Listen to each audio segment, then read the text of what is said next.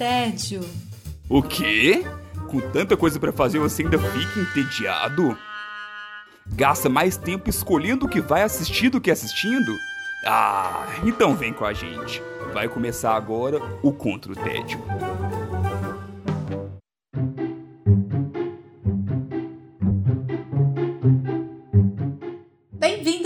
Bem-vindas ao Contra o Tédio. Eu sou Sara Dutra e junto com os meus companheiros de guerra nós temos a missão de te tirar do tédio. Os combatentes do dia são Felipe Chaves.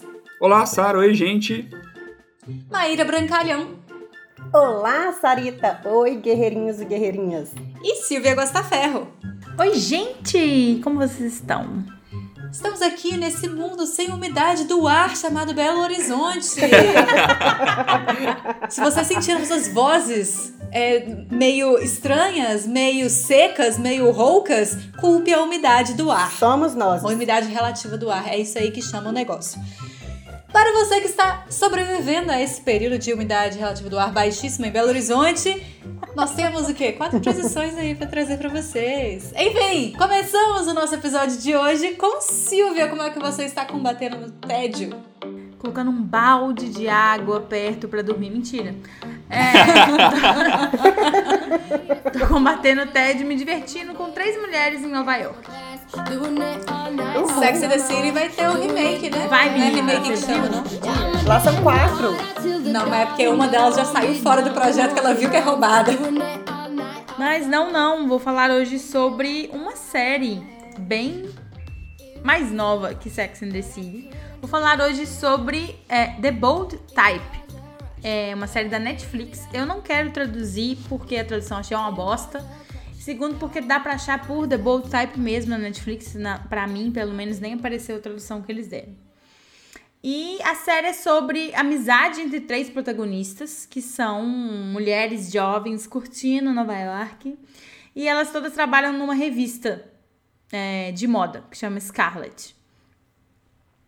E não é uma série apenas de moda e maquiagem, não é uma série de mulheres com padrões estéticos perfeitos para os olhos. É, a Scarlet, que é a revista que elas trabalham, ela aborda comportamento, diversidade, quebra de tabu, é, faz umas denúncias como abuso de teor sexual ou teor físico. Então é uma revista é, descolada. E essas é, meninas, essas mulheres trabalham todas lá. É, fazendo uma tradução livre, The Bold Type, por que, que eu gosto tanto do título? Porque The Bold Type é, dá pra traduzir de dois jeitos. É, o primeiro é tipo o tipo corajoso, né? Que é justamente o que as meninas são. É, que elas tentam cada vez é, acabar com os estereótipos que tem de mulheres. Sabe? Ah, essa daqui, fulaninha é desse jeito, fulaninha é desse jeito. Então elas. Tipo Sex and the City? Tipo Sex and the City, elas estão o tempo inteiro. Sex and the City ainda acho que pro tempo dele ele rompeu várias barreiras, assim. Só que eu acho que agora ele tá uma série é, velha, entre aspas. Ultrapassada. É, Ultra- ultrapassada. ultrapassada. É, ela, não é que ela não envelheceu bem, mas ela já não conversa com, com a atualidade, né? Com a realidade atual. Uhum. O que é compreensível, né? Acontece. Claro. Sim, sim, sim. Graças a Deus, eu diria. Mas. E essa. As, a, a galera da Bold Type conversa muito com isso. Então, The Bold Type é, remete o tipo corajoso, assim, que elas vão estar querendo dominar es- espaços e cargos mais altos, vão estar querendo provando que, provando que a gente não é esse sexo frágil, é incapaz de ter uma voz. Então, tem muito a ver com isso a série.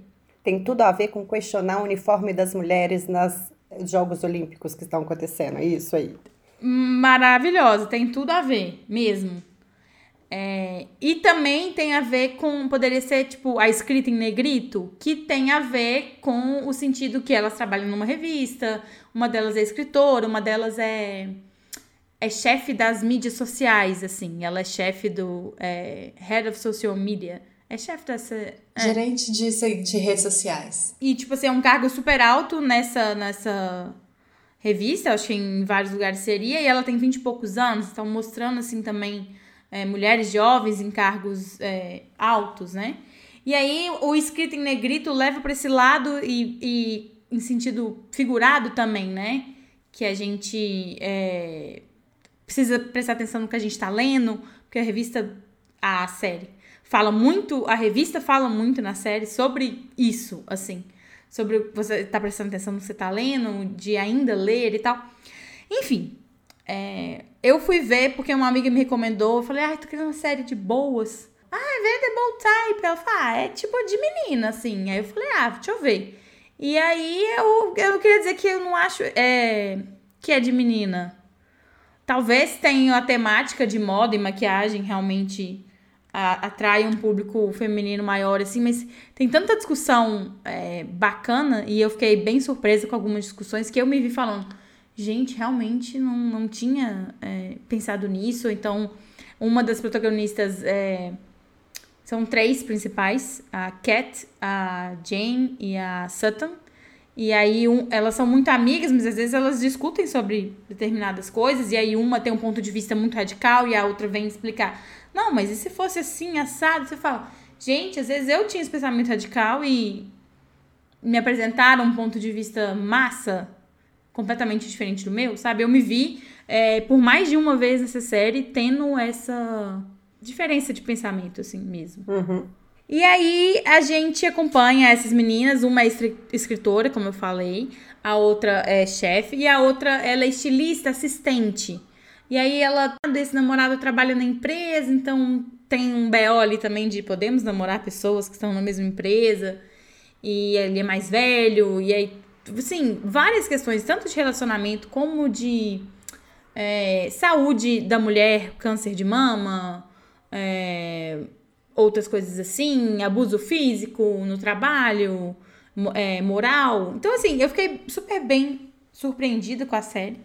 Eu achei que ela é, é divertida e ela é provoca reflexões, sabe?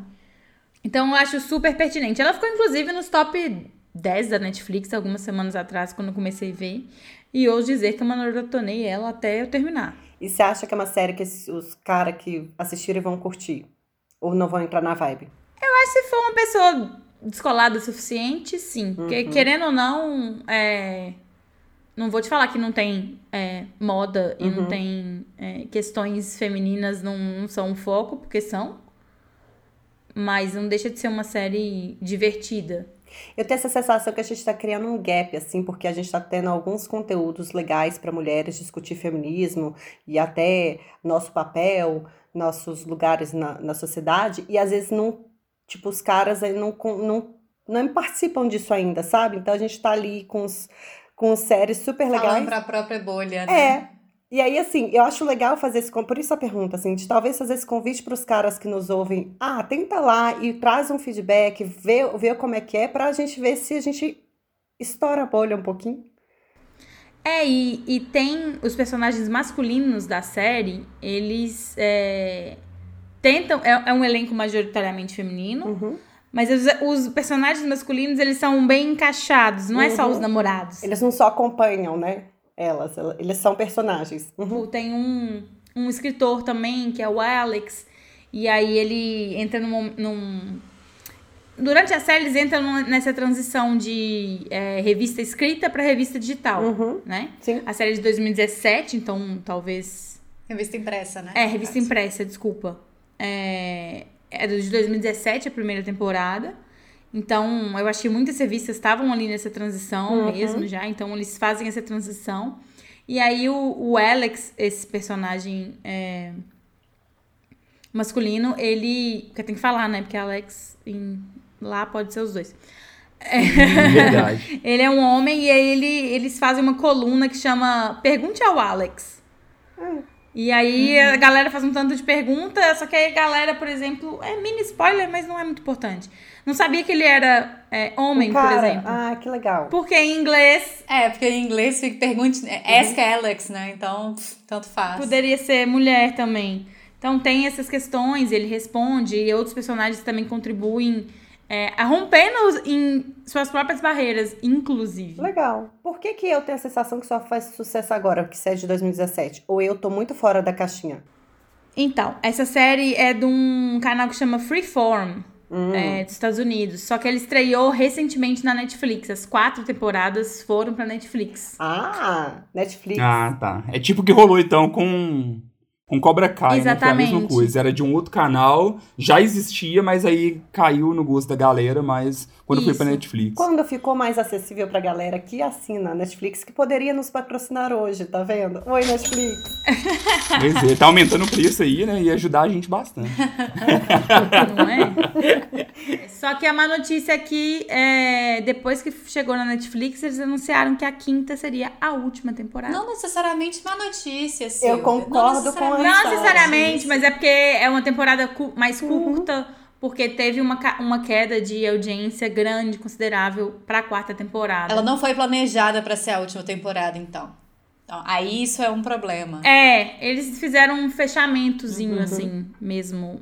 É, acho que caiu mais de 30% pra quarta temporada, então eles resolveram finalizar a série. Mas eu acho que é hora já de finalizar também. Eu achei que da quarta tá num bom lugar, assim. Não, começa a render demais, vira Grey's Anatomy. E eu adoro Grey's Anatomy, então Mas não precisa de duas, né? não precisa de duas. E são quantos episódios por temporada, Silvia? As três primeiras são 10 e a quarta tem 16 episódios. 16? Caramba. Aquela- É, eles aumentaram bem, né?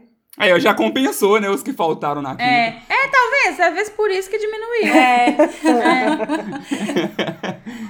E tem 45 minutos, mais ou menos. Boa. Eu, à primeira vista, assim, quando eu vi o pôster, eu admito que a minha sensação foi do tipo, gente, é Sex and the City encontra é, é, é, Patricinha de Beverly Hills. Mas não, pelo que parece, não, né? Então. Sim, eu também. Eu só fui assistir porque uma. Eu tinha visto, vi lá, falei, não, nem. Acho que preguiça. Também achei que era Sex and the City. E olha que eu gosto de Sex and the City, gente. Não, não se sintam ofendidos, eu vejo muita coisa. É, A gente sabe. Qualquer coisa, a gente sabe. Mas essa minha amiga falou, beijo Mariana, ela escuta o podcast. É, ela falou, oh, é, é legal, não é só cabelo e batom, não. Pode ir lá e achei muito legal mesmo. Recomendo. É uma série super leve, não tem super drama, tem mini comédia. É uma série pra relaxar, eu diria. Muito bem, então lembra pra gente qual que é o nome da série e onde que assiste. Assista The Bold Type na Netflix. É isso aí, a gente segue nosso episódio de hoje com o Felipe Chaves. Como é que você tá combatendo o seu tédio? Então, estou combatendo o meu tédio comendo gente. Opa! Moço, não, pode ir nesse horário, não. Tem criança assistindo, ouvindo. Isso aí. Acho meio estranho você falar isso por aqui, mas a gente vai parar pra ouvir. Não sei se ficou bom essa entrada. Pois é, não é nada disso que vocês estão pensando, é quase que o contrário, hein? Porque eu estou combatendo Não tem muito tédio... como ser o contrário, Felipe Chaves. Eu tô combatendo meu tédio jogando videogame. Dizem que uma coisa tem muitas vezes anula a outra, né? Os gamers levam essa fama aí, não sei. Mas venho aqui falar então de um jogo que é o Man Eater, que eu tive a opção de finalizá-lo recentemente. Do que que se trata esse Ok, jogo, ok. então, com esse nome diferentão aí? Por, o porquê desse nome? É, no começo ali a gente já vê, passando ali na costa do Golfo, você controla um tubarão fêmea adulto, um- uma espécie de cabeça chata, que é um dos, dos mais agressivos ali, junto com o tubarão branco, o tubarão tigre e tudo mais. E aí você vai controlando ele, tem um narrador que vai te ensinando os comandos, comendo alguns cardumes e tudo mais, até chegar na praia e atacar humanos. Gente, que coisa. Não. Vai Quem vendo. mais vai na praia depois desse jogo? Não, você não viu nada ainda, vai Em. Recife é mais perigoso. Aham. E aí, quando chega lá, o narrador o tempo todo fala que é, esse tubarão ele tá mais agressivo do que o padrão. Normalmente o tubarão não, não- ele não caça tanto assim, sabe? Ele não vai dessa forma pra ir pegar todo mundo igual o que você está controlando ali no começo. E aí chega algumas pessoas tentando, de, dessas caças submarinas, tentando conter, até que chega um tal de Scale Pitch, que nocauteia o seu tubarão ali, te captura, e aí você vê o porquê que ela estava tão agressiva. Ela estava com um arpão, sabe, de, de, caçadores que tinham tentado caçar ela antes. Então ela estava com um arpão preso e, além disso, ela também estava grávida. Oh. Então, esse esse Scale Pitch lá, você descobre que ele é o como se fosse o apresentador de um reality show chamado Man Eater versus Shark Hunters. Então, é, tá o tempo todo mostrando, tem até vinheta de apresentação do, desse reality show dele e tudo mais. E aí ele contando lá, ele pega, abre, ele fala, lá, tem uma coisa diferente aqui. Ele abre a barriga da lá da fêmea que você estava controlando e tira um filhotinho. Tirando um filhotinho do tubarão, ele faz uma, uma cicatriz, né? Ele deixa uma marca nele, o filho dele até fica, pô, mas isso é cruel, pra que isso? Isso é crueldade. Ele, não, isso aqui é para ele lembrar de mim quando eu lembrar dele quando eu caçar ele no futuro. Que horror! O tubarãozinho arranca o braço Eu dele. tô pasma com esse seu jogo. Vai vendo. E parece que a pessoa usou muitos ácidos antes de fazer esse jogo. Pelo amor de Deus. Ah, Pois é, o tubarãozinho come a mão dele e aí ele solta e aí sim começa o jogo de verdade. Você joga com o bebê tubarão ali, que é O esse Baby Shark. Isso, esse Baby Shark Nossa, em sabe? busca de vingança. Ele pediu, Silvio. ele pediu. Ele pediu. Ele pediu. Muito bom, eu eu teria feito essa piada sagaz.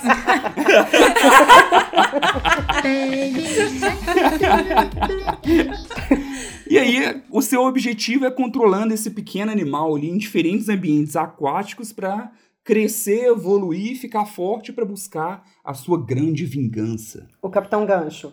Que ele morreu Gente, de amor. que jogo maluco, Chaves. Exato, não, é assim, é, é o tipo, quando eu vi o trailer, quando começou a sair os teasers, eu falei, gente, eu vou ter que jogar, sabe? É, eu, eu sou apaixonado com o fundo do mar, eu sou apaixonado com tubarão. Isso que eu ia falar, você adora É, o eu tema, adoro né? tubarão e, tipo assim, eu vou controlar o tubarão, sabe? Então vai, vai, vai ser algo interessante. E o jogo, basicamente, assim, olhando, falando de uma forma bem superficial, assim, é um GTA com barbatanas, sabe? É um GTA dentro d'água, porque você é um mundo aberto, então você pode fazer várias coisas, tem to, tudo funcionando, tem muitas espécies de peixes diferentes e tudo mais. Você tem suas missões principais e missões secundárias também, controlando o seu tubarão. E é bonito? O- É bonito, né? É, é um jogo indie, então assim, não tem um, um investimento tão alto para fazer gráficos muito realistas. Era o que podia salvar essa ideia maluca, né? Mas, enfim. Mas a, a ideia, ele, ele até chega a ser meio. algumas coisas mais realistas e outros lados pu- pularam um pouco meio pro, pra cartunesco ali também. Que tipo de missão que você tem que fazer? Porque eu fiquei interessada. Tem uma coisa muito legal no jogo que é o narrador. Esse narrador que eu mencionei um pouquinho, o, até o final do jogo ele vai narrando a sua saga ali. E ao mesmo tempo que ele fala algumas curiosidades reais sobre o fundo do mar, tem muita coisa também que ele vai fazendo piada, tem um humor meio sarcástico ali, sabe? Então, o jogo é para maiores de 18 anos, então tem. Você já imagina o, o naipe das, das piadas que ele vai fazendo ali também. E aí de missão tem, por exemplo, é, conter o. Ah, não, essa área tem muito. tem muita foca. E aí você tem que diminuir a- o controle populacional de focas dentro da área. Ah, Achei que você ia falar tem muito banhista. Tá- Também, também, claro. Ah, esse bar é o bar favorito do Scale Pitch. Você tem que ir lá e acabar com as pessoas que. É, não, mas os banhistas que ficam perto, porque tem muito. Uma coisa que é muito legal, que tem sete. Você vai passando por sete localizações. E cada localização é um. É como se fosse um, um habitat diferente, assim. Então tem uma parte. Sete mares. É, não, é nem tanto, é tudo ali no, perto do, da costa do Golfo ali mesmo. E aí tem, por exemplo, tem a parte mais pantanosa, é onde você encontra jacaré, por exemplo. O, o- esse tubarão, que é o tubarão cabeça chata, ele é conhecido por conseguir também navegar em águas doces. Então isso é até uma coisa que ajudou o- os desenvolvedores ali a poder abrir um pouco mais o leque também. Então, aí você passa em bairro de rico, em bairro de hippie. Então, é como se fosse cada área tem, tem um, um tipo de população, um tipo de embarcação e tudo mais. E é cheio de sangue igual você gosta? Tipo, quando você mata os banhistas. Nossa, é braço pra cada lado, perna pra todo lado, é. Sério? Ele é a primeira pessoa? O bicho pega. Não, em terceira pessoa. Você quando você vê o, o, o tubarão ali o tempo todo. Por que, que eu falei que tem muita coisa de GTA? Porque no GTA, quando você vai cometendo os crimes, vai acumulando as estrelinhas. Uhum. Que quanto Aham. mais estrelinhas, mais forte é a força policial que vai te conter. Aqui é a Uhum. mesma coisa. Então, quando você vai comendo muitos humanos ali, vai aumentando como se fossem as estrelinhas do GTA do, da- do pessoal para te capturar. Então, vem embarcações maiores, vem coisas maiores para poder te capturar, porque o tubarão tá podendo tá atacando muito ali o- os humanos. Maior loucura, viu? E ele. É, e ele tem uma pegada. Não, a parte de. Até aí pra mim tava até ok. A parte de loucura vem depois, porque ele tem uma questão meio RPG. Então você sobe de nível, você ganha experiência e tudo mais, e vai fortalecendo o seu tubarão. Então ele Uhum. começa. Ele vai crescendo, o tubarão É, vai crescendo. no final do jogo é um megalodonte, sabe? Ele come, é gigantesco, um- muito forte e tudo. Só que além disso, assim, por exemplo, em cada área tem como se fosse um chefão, que é uma criatura, um, um peixe que eles chamam de ápice, que é como se fosse um exemplar diferentão de algum peixe. Então, vamos supor, ah, eu encontro ali uma. Tem um peixe que chama barracuda. Uma ba- barracuda ápice, ela tem um dente muito, muito pontudo. Você derrotando, você consegue equipar algumas coisas de alguns inimigos. Então, você consegue equipar, por exemplo, dentes ósseis no seu tubarão, barbatana pré-histórica. Vira um carnaval, é. Ah, no final vira um. Megazord. Ligar o módulo de combate Megazord. É, vira um Megazord mesmo. assim, você- até visualmente ele fica, fica meio esquisitão. Cadê o Wesley pra trazer pra gente o Power Ranger de tubarão? Pois é, ué, eu não, não tenho Power Ranger, mas tenho o GTA de Tubarão. Então, é um jogo muito divertido. A ideia dele é, é ser divertido. Então, por mais que eu falei, ah, não, tem, tem o sangue e tudo mais e tal, mas é tudo que o, o narrador ele conduz para ter muito humor. É lotado de referência ao mundo pop. Então, você vai achando coisas, por exemplo, como a maioria dos jogos de mundo aberto tem muitos colecionáveis. Então você vai pegando coisas enquanto vai jogando ali.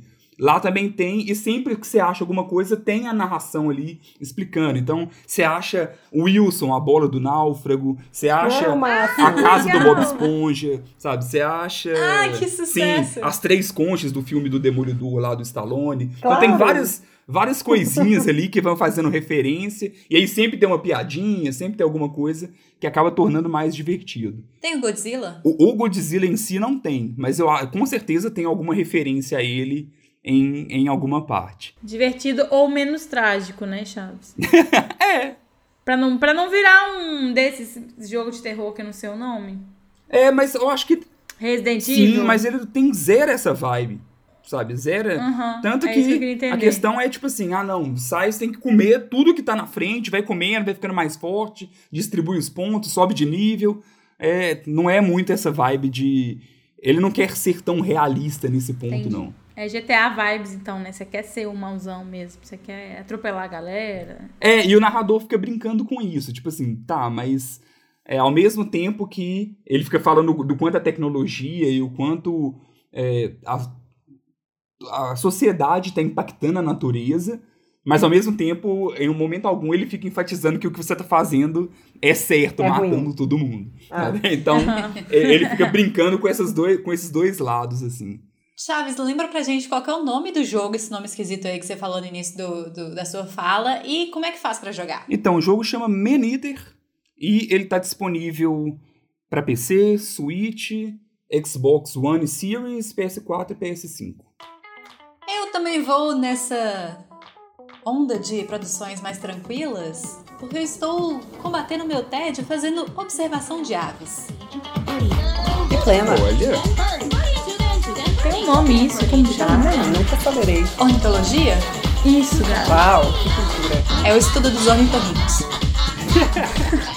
hoje a Sarah tá, Culta ela. tá demais com as piadas.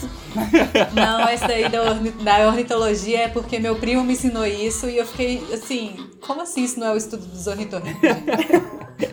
Como não? Como- qual que é o nome do estudo dos ornitorrincos então? Amiga, você tá cheia das piadas. Aceita. Eu estou combatendo meu TED, então, vendo duas amigas na faixa dos 30 anos, vivendo sua vida adulta numa série animada que se chama Tuca and Birdie.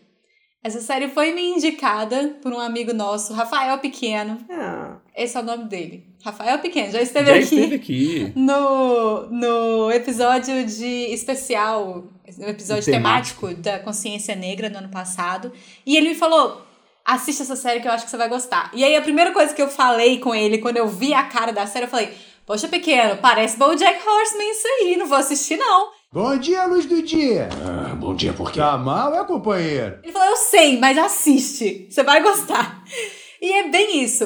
Duke and Birdie é feito pela mesma produtora, ele é criado pela mesma produtora do BoJack Horseman. Sim. É, é uma série de 2019 e ela tem uma temporada na Netflix, disponível na Netflix, mas uma segunda temporada já saiu. É, está saindo, na verdade. Ela realmente parece, visualmente de primeira, assim, ela parece BoJack Horseman, mas ponto. Ela, pra começar, é mais bonita do que BoJack Horseman. Porque eu já falei aqui que eu tenho problema com séries que eu acho é, é, graficamente feias. Desenhos que eu acho graficamente feios. Eu acho Birdie muito mais bonito. Ela, inclusive, fica no meu limiar ali do tipo assim, é bonita, é estranha, é bonita, é estranha, é bonita, é estranho. Mas ela vai, sabe? Ela, ela passa dessa, dessa minha medida. Sei demais. E ela inicialmente parece ter uma, uma abordagem parecida com BoJack Horseman, mas também é muito diferente. É, ela uma, uma coisa que aconteceu comigo em BoJack é que eu não consegui conectar com os personagens. Simplesmente não conectei com os personagens, eu não importava com eles, então não importava assistir a série, assim, não, não me pegou. Literalmente, assim, essa lógica do não me pegar. Não é que eu acho uma série ruim, eu acho uma série boa, só não me pegou.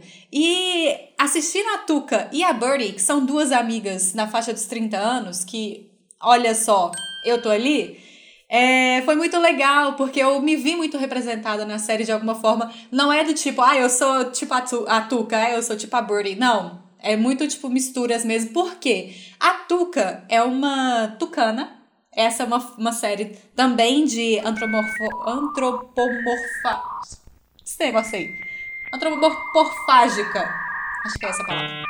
É, então, todos os personagens são meio. são baseados em aves, principalmente, e tem alguns outros animais que não são aves. É, então, a Tuca é uma tucana, que ela é toda aventureira, ousada e super divertida, tá tentando curtir o máximo a vida e não tem trabalho, ela vive da renda da tia rica. Ela é toda assim, toda, toda diferentona. E a amiga dela é a Birdie, que é uma passarinha, é uma pardalzinha, que é toda insegura, toda cheia de, de questões, toda uma- uma- um caráter um pouquinho depressivo. Então ela vai, elas são muito opostas, assim, só que elas são amigas. Então tem uma coisa da, da, da identificação ali com as personagens que, que para mim faz toda a diferença na série. E aí o que, que acontece? As duas, com essa amizade improvável inicialmente, elas vão se ajudando naquela coisa que é a amizade real, que é do tipo, no, no, no bom e no ruim, no momento bom e no momento ruim, a gente tá junto, a gente tá se ajudando, a gente tá avisando, você tá sendo tosca aqui, você tá sendo legal, pode parar com isso que você é melhor do que isso. Então, elas têm esses lugares de se avisar em alguns pontos, assim, o que que elas estão fazendo é, uma pra outra como uma forma de crescimento em conjunto. A série, ela foi cancelada pela Netflix na primeira temporada, infelizmente, mas... Ah, o Cartoon Network, ele tem um negócio que parece que é um clube de suruba, mas não é. Chama Adult Swim. Adult Swim. Sim. Vê se isso não é nome de, de clube de suruba, gente. Péssimo nome. É o nome do canal adulto do Cartoon Network. E aí esse canal, essa, essa, esse programa do, do Cartoon comprou a, a, a Tuca, e, e comprou a Tuca e Birdie, é, recuperou elas e já tá fazendo a segunda temporada que já tá ao ar- no ar nesse canal do Cartoon Network, que ainda não sei como é que eu vou fazer pra assistir, mas a internet tá aí pra gente descobrir. Você viu dublado ou legendado? Eu vi ela legendada e ela tem tem vários, tipo assim, eu não conheço os atores, as atrizes que fazem as duas, mas o povo fala muito bem delas. E o Glenn de, de The Walking Dead também tem uma- um personagem lá. Que legal. Eu nunca ouvi falar desse negócio e a primeira coisa que eu googlei, eu vi a Tiffany Haddish e a Ellie Wang, que eu sou apaixonada com elas. Quem que são elas? São duas humoristas maravilhosas. Elas fazem stand-up comedy, tem stand-up delas na Netflix, inclusive. Ellie Wong é uma oriental, eu não sei realmente se ela é coreana ou o que é. E ela tem dois, dois é, stand-ups que ela fez grávida, maravilhosa, muito engraçada. E a Tiffany Haddish, ela é negra, e aí o stand-up dela é sempre em, em essa questão da comunidade negra e tal. Ela é, e ela, assim, passou uns perrengaços na vida. Ela é muito foda. As duas são muito, muito, muito foda. Tá explicado por que eu não conheço as duas. é, e isso é algo que mantém até mesmo do, do BoJack. O BoJack também é repleto de, de pessoas, atores de peso ali por trás do, nas dublagens. Tem o, o Jesse Pinkman tá lá, tem a, a Phoebe do Friends, tem a Rosa do Brooklyn Nine-Nine, todo mundo tá lá no BoJack também. Então acho que a produtora acabou mantendo isso. Talvez eu assista só por causa das duas, viu? Vale muito a pena, Silvia. A dublagem delas é muito boa, porque normalmente eu faço assim, quando, quando eu vou assistir animação, eu começo assistindo na dublagem original, se ela me agrada eu mantenho, se não eu troco para brasileira. Normalmente uhum. eu faço isso, a não ser animações da Disney que eu assisto necessariamente em português. É... Quando vai, quando eu fui assistindo, assim, eu, eu admito que ela, no primeiro, no início, assim, eu tava com esse preconceito porque ela me lembrava muito BoJack, mas aí com o tempo elas me cativaram muito. Assim, no segundo episódio, no final do segundo episódio, eu já tava muito cativada, cativada pela história delas. Porque a história que elas contam é muito diferente. É uma história muito mais parecida com série. É que ela tem cada, cada episódio tem o seu arco ali dentro, que tem o início, meio e fim, mas tem uma história muito grande que vai acompanhando os episódios também. Então não é só aquela história de fundo, não, a história é relevante em todos os episódios, mas sempre tem alguma questãozinha que vai ser aberta e fechada em cada um dos episódios que deixa a história, que traz muito do humor para a história, que traz muito da diversão ali da história, o que faz com que a série seja, ao mesmo tempo, muito leve e muito densa. Porque ela, ela tem essa história de trás, assim, que é muito densa, mas essa história, essas historiazinhas que ela vai contando no meio dos episódios, normalmente é por onde vai passando o humor e porque as personagens são extremamente carismáticas. São muito divertidas. É, e, e fica o tempo inteiro você falando assim, nossa, fulano faz isso, ai, fulano faz aquilo, eu faço isso, eu faço aquilo. Sabe, é muito fácil você reconhecer pessoas do, do seu convívio através dos comportamentos delas que são muito humanos, apesar delas serem aves. É, e, é muito divertido assistir, nesse final das contas. E aí chega um momento que você tá ali se divertindo, assistindo, só que você toma muito tapa na cara também, sem, sem perceber, sabe? De repente, assim, vem uns, uns umas temáticas, uns, umas questões para serem trazidas dentro da série que, que dão uns, uma, umas chacoalhadas, assim.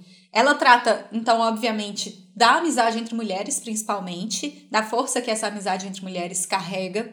Ela fala sobre vida adulta dos trinta e poucos aí, que a gente tem esse. É, eu não sei se eu vou falar a gente aí, mas tô falando de mim mesmo e das personagens do, da série, que você tá ali, você é adulto, mas você tá ali, ai meu Deus, o que, que eu tô fazendo? Aquele, aquele negócio de um lugar que meio que tá esquisito. acontecendo? É, mãe, socorro! Dá vontade de ligar pra mãe de vez em quando. É, ela fala sobre sobriedade, que eu achei uma coisa muito legal eles tratarem numa, numa geração nossa, assim, pelo menos, que estar não sóbrio, né? Estar, não estar sóbrio é uma coisa muito valorizada em alguns momentos e ela fala sobre sobriedade. É, ela fala sobre vários tipos de abuso, vários tipos de assédio, fala sobre amor moderno, tanto romântico quanto outros tipos de amor. É, ela fala sobre família, relação de família, aquelas relações de família que são complicadas, as relações de famílias que são legais também. Ela fala de várias formas diferentes, fala de traumas. Então, no meio do humor, ela consegue colocar esses assuntos bem densos, sem deixar que você necessariamente fique pesado depois de assistir o episódio. Não ficar para baixo. Alguns sim, mas não todos. Uhum. Bom, eu sou aqui o representante fã de BoJack, né? Então eu sou já indiquei BoJack aqui no podcast. Então, para mim é uma das talvez uma das melhores coisas que eu já assisti na minha vida. No final das contas, ali é eu, fazendo esse balanço, é, é uma série que eu gosto bastante. E é interessante porque, assim, agora me deu até mais vontade de assistir justamente porque quase tudo que você falou tem BoJack também, sabe? Então, eu senti que é, é similar, sabe? Porque é, tudo isso que você falou que tem, que nesse subtexto, que trata, também trata em BoJack. Então, talvez seja de um ponto de vista diferente. E é isso que, que é interessante e é legal ter nem tudo é para todo mundo, né? Uhum. É, É, Sim, acaba, é, sim. é legal isso também. Mas saber que tem esse tom me, me animou mais. Porque quando eu só tinha visto assim, eu falei, ah, legal, eu amo Bojack, mas não sei, parece ser uma vibe não tanto do que eu, do que eu curto. E saber que tem essa outra pegada também, então me, até me animou mais. E ela tem uns surtos de animação, assim, que são maravilhosos. Ela tem aqueles surtos de animação que pega outras técnicas de animação e está colocando no meio do episódio. Tem stop motion no meio do episódio, sabe? Então, assim, Legal. você pensar numa série de, de animação 2D e de repente aparece um stop motion de massinha, você fica. É, é muito surto. Tem um, e isso sem falar de drogas. Então, isso é uma coisa que eu acho muito relevante também. É, mas eu acho que ela foi vista, Chaves, é, inicialmente por- pelo público como a prima de BoJack.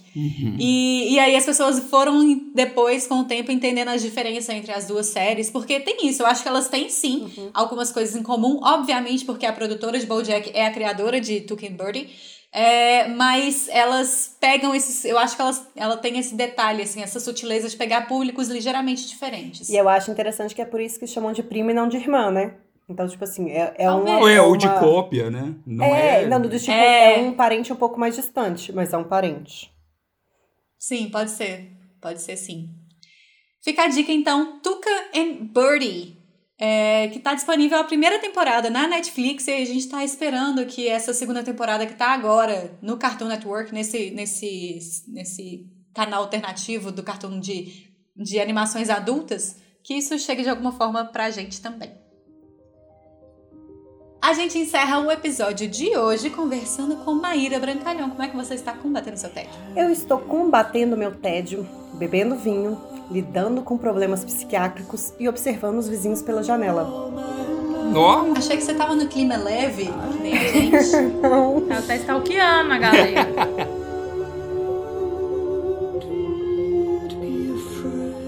Estava aqui stalkeando todos vocês e quero dizer que hoje corro o risco de ser a guerreira que mais traz coisas contraditórias neste lugar, porque é o segundo episódio que trago alguma coisa que não é consenso da galera em geral e vamos pro fight, né? Vamos pra, pra discussão. Bom demais. Assisti esse filme indicada por uma paciente, que é uma paciente psiquiátrica que teve um transtorno psiquiátrico moderado a grave, e que ela me disse o seguinte: Maíra, eu gostaria que você assistisse A Mulher na Janela, porque para mim o filme trata sobre como depois que a gente tem um transtorno psiquiátrico, nós deixamos de ser confiáveis. E para mim, A Mulher na Janela trata sobre isso exatamente. E todo mundo que estava esperando uma outra coisa, pra mim tá viajando muito na batatinha, vou dizer assim. A Mulher na Janela traz a história da Ana, que é uma mulher que mora sozinha, numa casa enorme. Ela é separada do marido e da filha.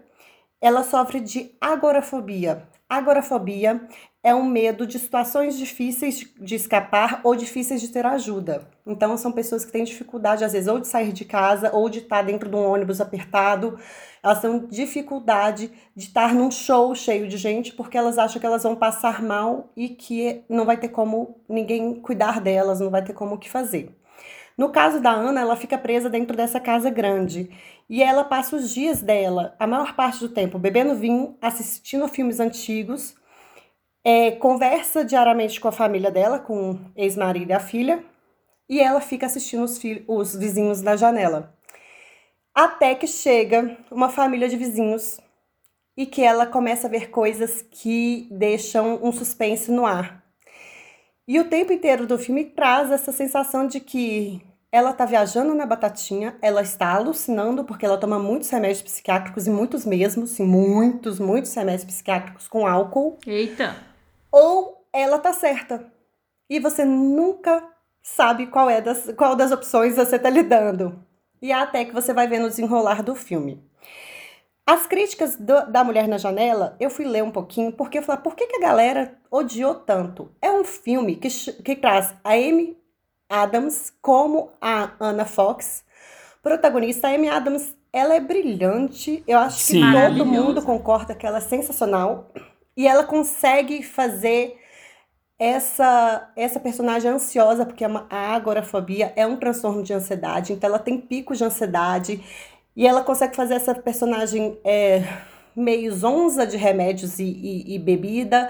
Ela consegue trazer essa personagem curiosa, é, e aí é, é, uma mulher que também ela faz terapia, ela está sendo acompanhada, ela não, né, assim, tanto psiquiatra, lá nos Estados Unidos é psiquiatra, psicóloga, mais ou menos a mesma coisa, mas ela está sendo acompanhada ela, ela se vê adoecida psi, é, psiquiatricamente, e a Amy Adams faz esse papel maravilhosamente bem.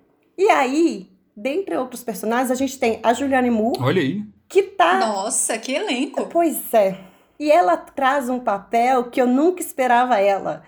Ela é uma mulher que me irrita. ela é uma mulher. Eu não sei, sabe, mulher hippie que ficou mais velha e é meio irresponsável, meio maluquinha, meio, meio fútil, meio. Eu não sei qual é a dela. E ela me irrita. E ela é dessas mulheres que ri à toa, expansiva demais. E a Julianne Moore, eu nunca imaginei ela nesse papel. E ela, claro, é Julianne Moore. Ela faz o negócio maravilhosamente bem. E a Jennifer Jason Leigh, eu não sei como falo o nome dela, que é a mulher, a mãe do Sam do Atypical. É, do Atypical, né? Maravilhosa. Ela também está neste elenco com uma ponta, com um papel um pouco menor, posso dizer que é uma ponta, talvez, mas super significativo para a história. Então eu fui ler as críticas, né? As pessoas falaram o seguinte: que o roteiro foi apressado, superficial, que tem uma, as pessoas tiveram dificuldade de se vincular com a protagonista. Eu não tive essa dificuldade. Uma falta de coesão, reviravoltas muito intensas e uma narrativa confusa. E aí, eu, o que, que eu acho? Para minha percepção leiga de cinema, o roteiro é confuso para nos colocar na confusão mental dessa mulher que é Anna Fox. A parte do identificar, você acha que foi porque você trabalha com isso? Não, porque assistindo me fez lembrar o Amigo Oculto, aquele Hide and Seek, do Hopper De Niro uhum. com Dakota Fanning. Uhum. Me traz o, o, o, durante o filme, antes de, de entrar nessa, nessa onda dela de confusão, tem sempre uma coisa de suspense. Sabe uma, uma, uma, um friozinho no peito que alguma coisa ruim vai acontecer? Sim. Uhum. Para mim, o filme fez isso, fez esse efeito e que eu não sei por que, que as pessoas não tiveram, bom, esse efeito, assim. É, eu não tava com grandes expectativas, e aí eu acho que existe isso, manejo de expectativas de quem assistiu. Sempre ajuda. As pessoas vieram pra Mulher na Janela esperando uma obra, tipo Psicose, não sei o quê, porque ela é toda inspirada em Janela Indiscreta. Né? É. Então, eles esperavam um Hitchcock que não encontraram. Concordo. Não é um Hitchcock. Mas ele traz esse suspense gostoso é, e que faz muitas reviravoltas no, no roteiro. É um filme cheio de reviravoltas. Depois de dois minutos você fala, o quê? O quê? Não, o quê?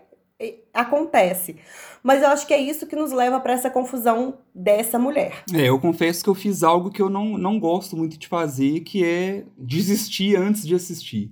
Sabe assim, eu, eu era um desses que estava bem animado, uhum. principalmente por causa do elenco, né? Eu acho que o elenco chama Sim. muita atenção. Então, e é uma temática interessante. Tem muitos filmes que, que pegam essa premissa. Então, igual você falou mesmo, Amigo Oculto, Janela Indiscreta, até o próprio Paranoia, sabe? Tem alguns filmes Sim. que tem essa, essa vibe ali. E aí eu falei, poxa, filmasse, aí teve muita divulgação, então teve, foi se criado um hype em cima. Muita. E aí veio todo, quando, quando chegou essa enxurrada de, de críticas pesadas, assim, e Hoje em dia que a gente tem tanta opção, como tá até na abertura do Conta Tédio, então eu fiquei com medo, sabe? Tipo assim, pô, mas será que vale eu investir esse tempo? Então é até interessante, talvez, isso já aconteceu comigo outras vezes, de a expectativa tá lá em cima, muitas pessoas criticarem, minha expectativa vai lá para baixo, e aí quando eu assisto eu acabo gostando, porque, justamente porque houve esse controle de expectativa aí. Agora, um ponto que você falou aí, que eu acho que eu ser psicóloga ajudou, é que as pessoas esperavam que ela demonstrasse paranoia. Que o, o isso está em quase todas as críticas. Ah, e paranoia é essa sensação de que você está sendo perseguido, que você não, não confia nos outros. E não é isso que a Ana tem. Ela tem uma ansiedade. E aí isso tá no filme. Então acho que as pessoas estavam esperando alguma coisa que não era bem a proposta mesmo, sabe? Eu tive muito essa As pessoas sensação. estavam esperando uma coisa mais tensa, mais tenebrosa, É. mais. E ela é uma mulher ansiosa. E aí o, ro- o roteiro faz essa, essa confusão. E pra mim, a mulher na janela é sobre como pessoas com transtornos psiquiátricos e que misturam álcool e, e remédio não são confiáveis nem pra elas nem pra gente. E isso a gente tem esse olhar. É muito interessante. Quando eu vi o, o, o burburinho sobre o filme, antes do burburinho negativo aparecer, eu tive.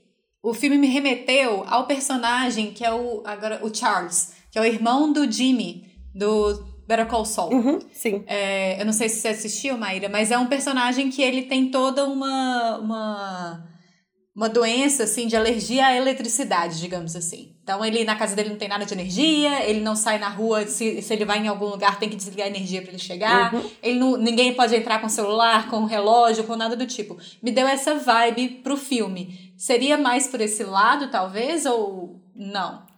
Falar tecnicamente. Da personagem, na verdade, né? Não do filme, É, ok. da O personagem. que se descreve é uma fobia e ela tem uma agorafobia. Ela tem um tipo de fobia. Seria algo parecido, um pouco para este lado. Ela tem medo de sair, ela tem medo do que. de- ela não sai da casa. Então, assim. Uhum. E isso tá no trailer, isso tá em tudo. Ela não sai da casa. É, então, essa ansiedade dela do que pode acontecer lá fora, o que pode acontecer lá dentro, é, é o que marca o filme. Então, para mim, é uma grande ansiedade, mas com essa coisa meio fóbica mesmo. Já achei bem interessante. Mais interessante do que eu, assim, já, já aumentou um pouquinho o meu, o meu minha não vai expectativa pra hype filme. da galera de que a expectativa lá. Oh. Aumentou seu interesse. Não, não, mas assim, da expectativa que tava muito no lixo, assim. Uhum. Acho que da expectativa que tava muito no lixo do tipo, não vou ver, já me dá uma, uma experiência do tipo, olha, pode ser um bom filme pra um, pra um domingo à tarde. Um domingo à tarde, sim, eu acho que pode ser. Eu confesso que eu não vi o trailer, mas o- tudo que eu escutei foi o hype dando errado desse filme. Uhum. Então, achei bom ter, inclusive, em grupos com a Sarah e com o Chaves. É, inclusive, eu acho que eu gostei dessa sua definição e não vou. Não vou ver trailer, não, e vou, Tirar vou nossas ver. próprias conclusões. Pra eu ir sem, sem interferências. E é um filme de suspense, é um filme. É isso, é um suspense com este elemento de que a pessoa que você tá acompanhando, você não sabe qual é a, qual é a dela. Tipo isso. Eu adoro isso. Assim, essa questão do de que o, o narrador ali, o protagonista não é confiável, né? Então, Uhum. que muitas vezes o que tá acontecendo você não sabe se aquilo ali Se realmente procede mesmo ou não. Então, é, é- é- essa, essa visão eu gosto bastante. E é isso. Eu acho que vale a pena é, assistir A Mulher na Janela, que tá na Netflix, que foi lançado, este foi lançado esse ano, e que tem só uma hora e quarenta. Então, se o pessoal achou que eles correram no roteiro, eles podiam ter alongado um pouquinho mais esse filme, mas tá de boa. É um bom filme, pode assistir A Mulher na Janela aqui. Tô recomendando. Aí, Maíra trazendo das cinzas um filme que a maior parte das pessoas já tinha enterrado.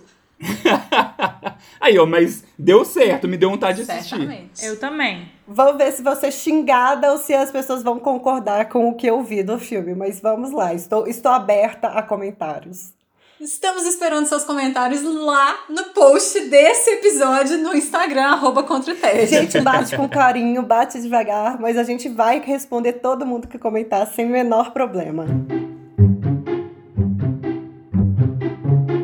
A gente vai chegando no final desse episódio. Felipe Chaves, tem recadinho por aí? Temos recadinho que as agendas estão muito apertadas e difíceis. Então, até pra gente conseguir reunir e encontrar hoje foi bastante complexo. Teve até aí, durante a gravação, carro de som, caminhão dando ré, tudo tá tudo conspirando aí, complicando pra essa gravação. E semana que vem não teremos episódio do Contra o Tédio. Então Ah. aproveita e volta naqueles todos que você não ouviu ainda, assiste tudo aquilo que tá pendente que já já estamos de volta. Não nos abandonem. Pelo amor de Deus, segura nossa mão aqui. Tem muita coisa pra assistir por aí que eu duvido que você já, ze- já zerou o Contra o Tédio. Não se esqueça de avaliar, assinar, dar joinha, dar, enfim, aquelas coisas todas que o youtuber fala que eu não sei o que, que é. Lá no, pod, no, no podcast contra o tédio, no seu agregador de podcast preferido. Então, sei lá o que, que o seu faz, se ele assina, se ele favorita, se ele dá estrelinha, se ele dá coração, se ele dá uma árvore de Natal pra gente. Vai lá dar, dar, dar ânimo pra gente. É importante pra gente fazer. Por favor, nos dê biscoito, a gente fica feliz. Sim, e no Instagram também. Falta pouquinho pra gente chegar em 3 mil seguidores. Ah, não só curta, mas também divulgue o Contra o Tédio. Espalhe a palavra. Ajude a gente a continuar fazendo esse negócio aqui que a gente gosta tanto. Sim. Silvia Gastaferro, muito obrigada pela presença. Até mais ver. Tchau, gente. Até na próxima. Tchau, Maíra Brancalhão. Tchau, Sarita. Tchau, gente. Até mais. Tchau, Felipe Chaves. Tchau, Sara. Tchau, gente. Até a próxima. Eu sou Sara Dutra, vou ficando por aqui. Até mais. Um beijo e tchau.